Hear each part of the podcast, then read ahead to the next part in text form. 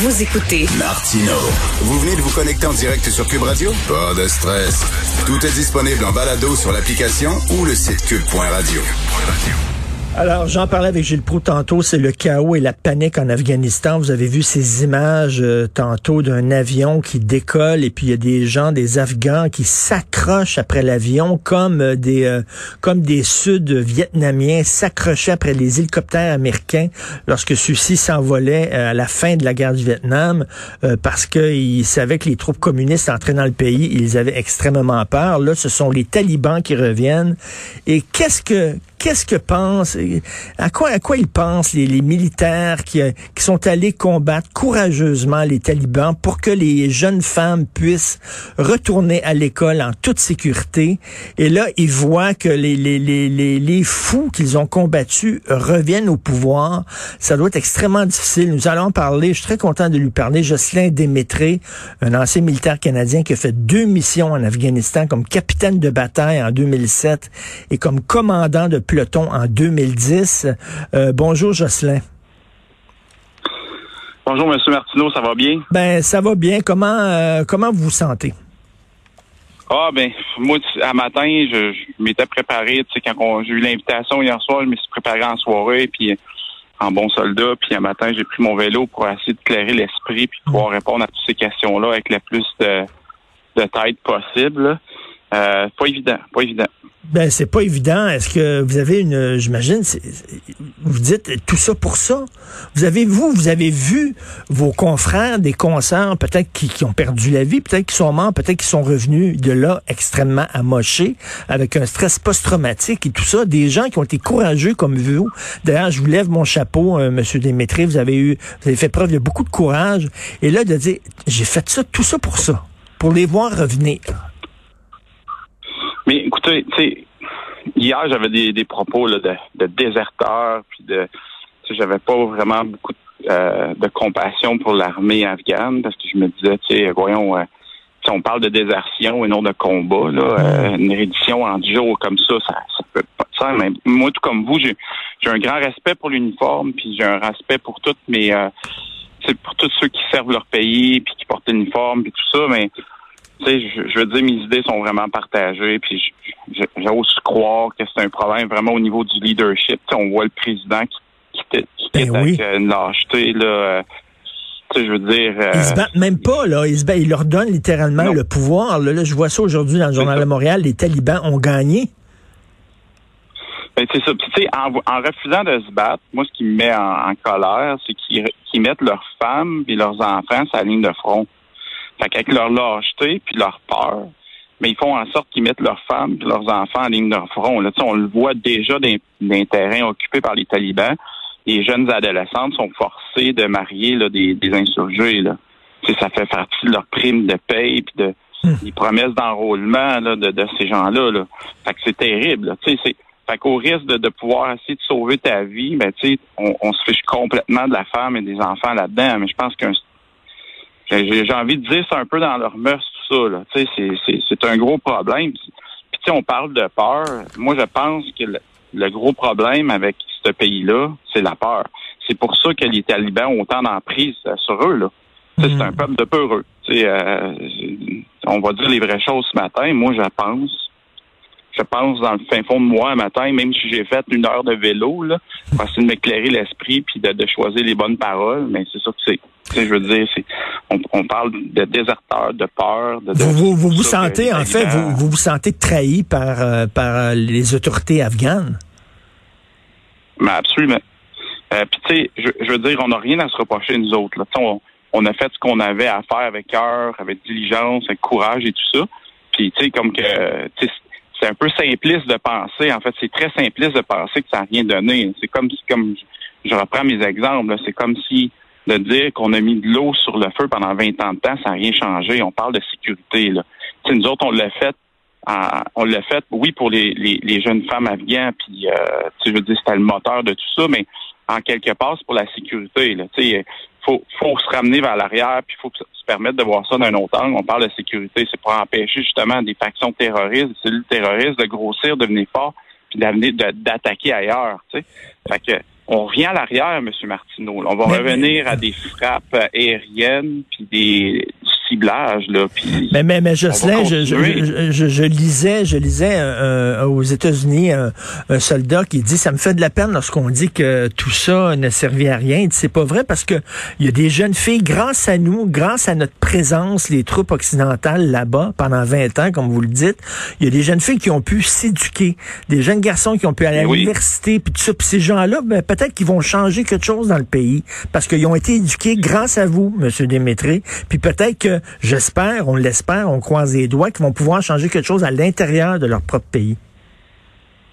Mais en fait, c'est exactement la dernière entrevue que j'ai donnée, c'était vraiment la, vraiment le mot d'ordre de marteler qu'on n'a pas été là pour rien. justement, on a permis à, l'humanité de, gagner pendant 20 ans de temps, l'éducation, tout ça. je voyais un message fort d'une juge afghane, une belle jeune fille, juge à Kaboul et tout ça. Puis elle, elle ce qu'elle disait, c'est que si les talibans rentrent à Kaboul, moi je suis sa liste, là, c'est une des premières. À... Ben oui. c'est tout ça.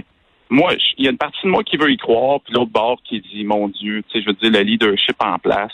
Euh, et, vous, vous, euh, Jocelyn, vous, quand vous étiez là-bas, est-ce que vous avez parlé à des jeunes Afghanes qui vous disaient, ben merci, grâce à vous, je peux retourner à l'école tranquillement, euh, j'ai plus peur à ma vie, merci pour ce que vous avez fait. Et là, j'imagine, vous avez des souvenirs de ces, ces jeunes filles-là à qui vous aviez parlé, puis là, vous vous demandez, ben qu'est-ce qui va arriver avec ces femmes-là? Moi, M. Martineau, là-dessus, moi, j'ai été que sur les opérations de combat. J'ai été 16 mois sur les opérations de combat. Fait mon premier tour n'avait pas de civils. les civils avaient quitté les zones de combat. Fait que, euh, on n'avait quasiment pas de contact avec les civils. Puis même sur le deuxième tour, moi, c'était vraiment axé sur les opérations de combat. Fait que, oui, il y a eu la stabilité, tout ça, mais j'ai pas fait partie du côté mentorat, puis, euh, tout ça. Fait que j'ai pas eu vraiment de contact, euh, je dirais, avec la population. Sauf que ce que je peux vous dire, c'est que j'ai fait le premier tour, puis le dernier tour de mon régiment. Le dernier tour de combat, en fait, qu'il y a eu en Afghanistan. Puis j'ai fait le premier de, mon régiment. Fait que j'ai vu une énorme différence au niveau de la stabilité. Euh, oui, j'ai vu les écoles ouvrir, euh, j'ai vu des écoles en fonction et tout ça.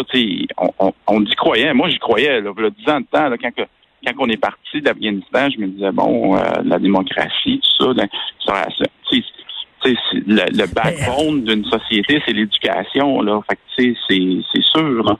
Ben oui, mais en même temps, ça pose la grosse, ça pose la grosse question philosophique. Est-ce qu'on peut imposer la, la, démocratie avec un fusil? Vous savez, à un moment donné, les troupes peuvent pas être en Afghanistan pendant, pendant, pendant 60 ans. À un moment donné, il faut qu'ils retournent chez eux.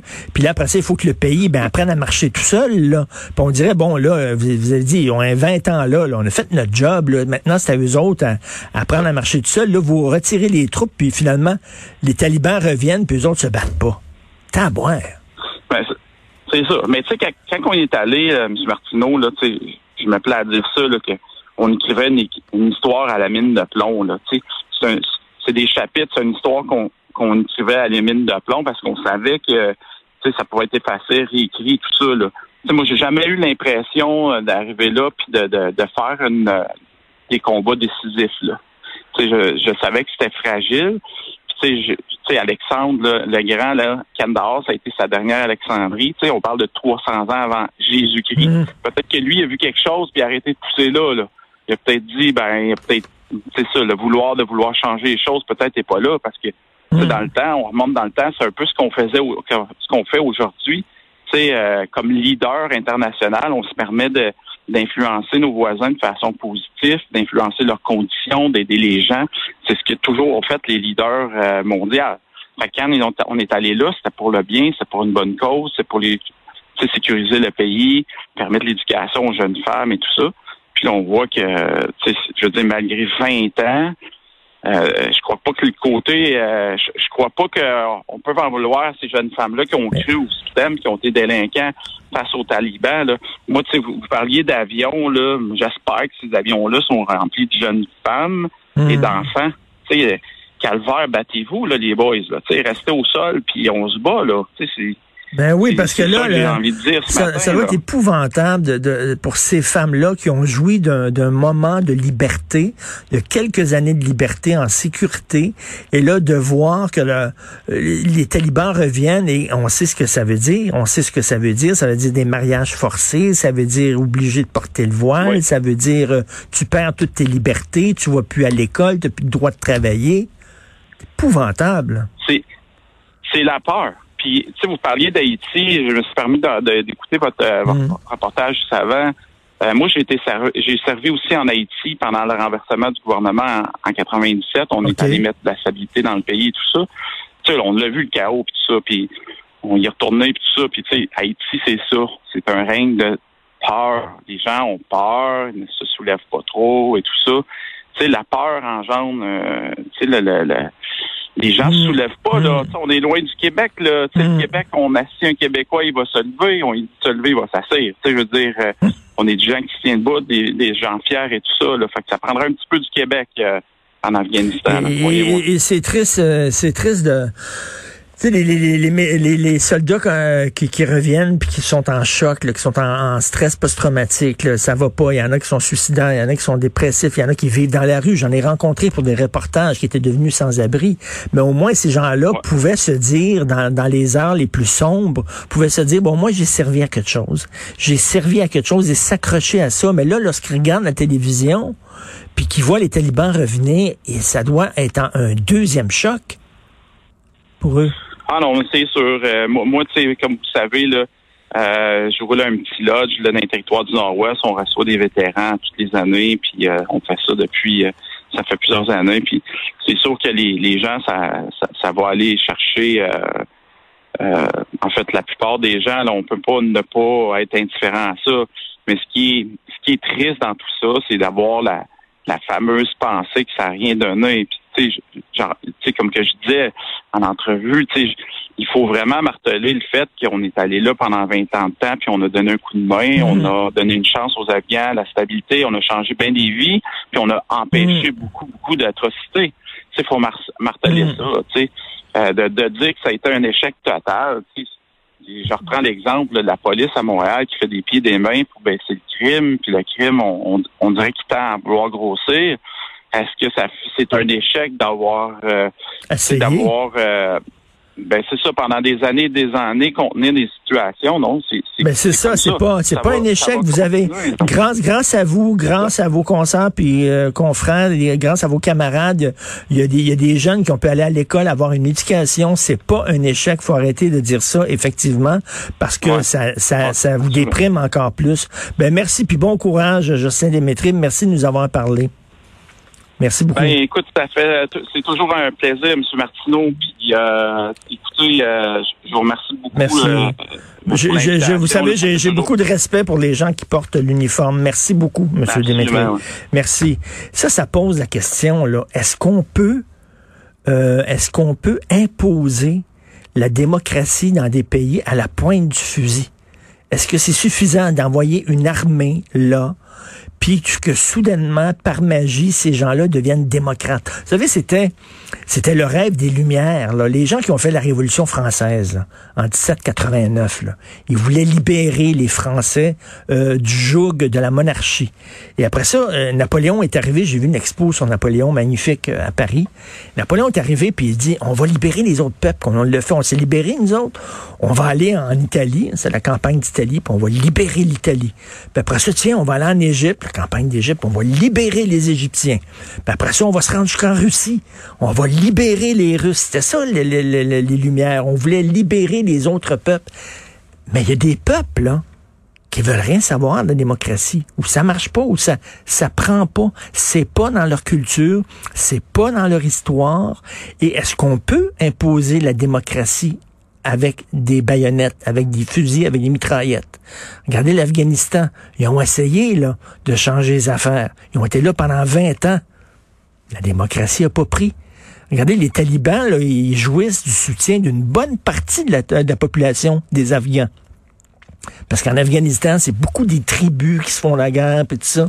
Puis il y a des gens... Euh, est-ce qu'on peut imposer la démocratie à des peuples Donc, ça ne fait pas partie de leur histoire. C'est une question philosophique extrêmement importante.